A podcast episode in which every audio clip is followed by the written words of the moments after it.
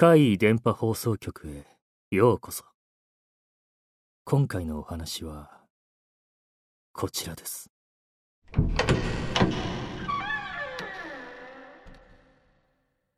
上にいるね私が以前住んでいた賃貸物件でのお話ですちょっと変わってる物件で4階建てなんですけど屋上が駐輪場になってるんですよ自転車をわざわざエレベーターで屋上まで運ぶのって不便ですよね。私は自転車持ってなかったんで屋上へは入居する時の数回程度しか行ったことなかったんですけど。それで私の住んでた部屋が4階だったんですよ。ある夜部屋で寝ていたら足音がするんですよ。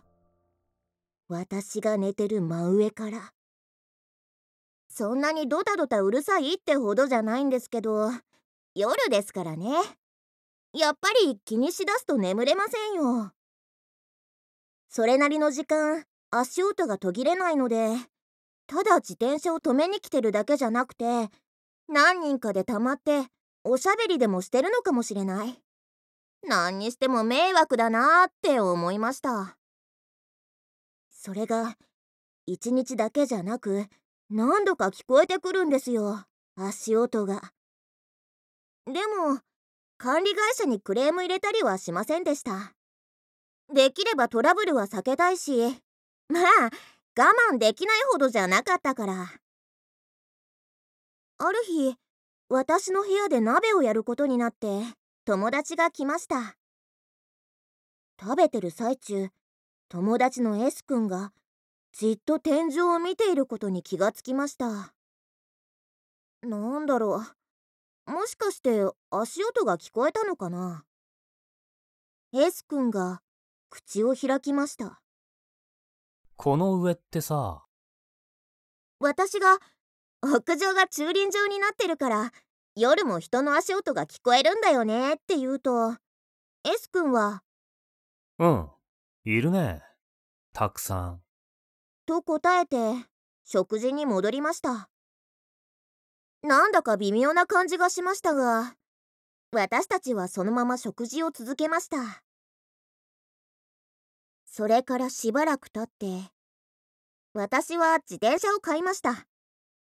屋上の駐輪場まで行くのは面倒でしたがそれでも移動に欲しくなったんです。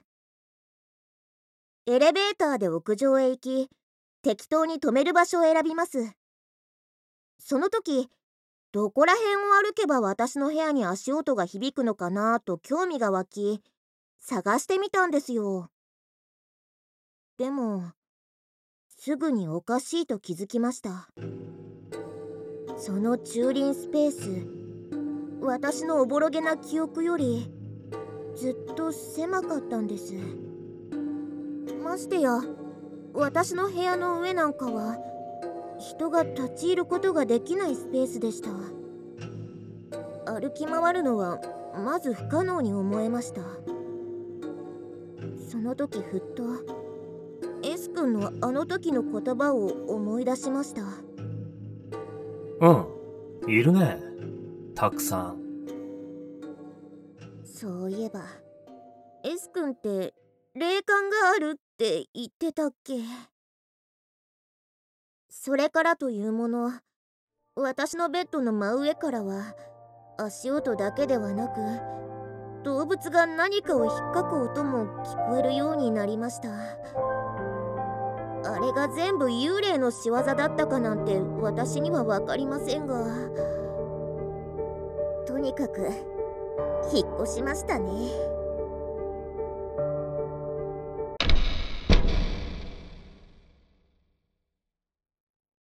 いかがでしたか？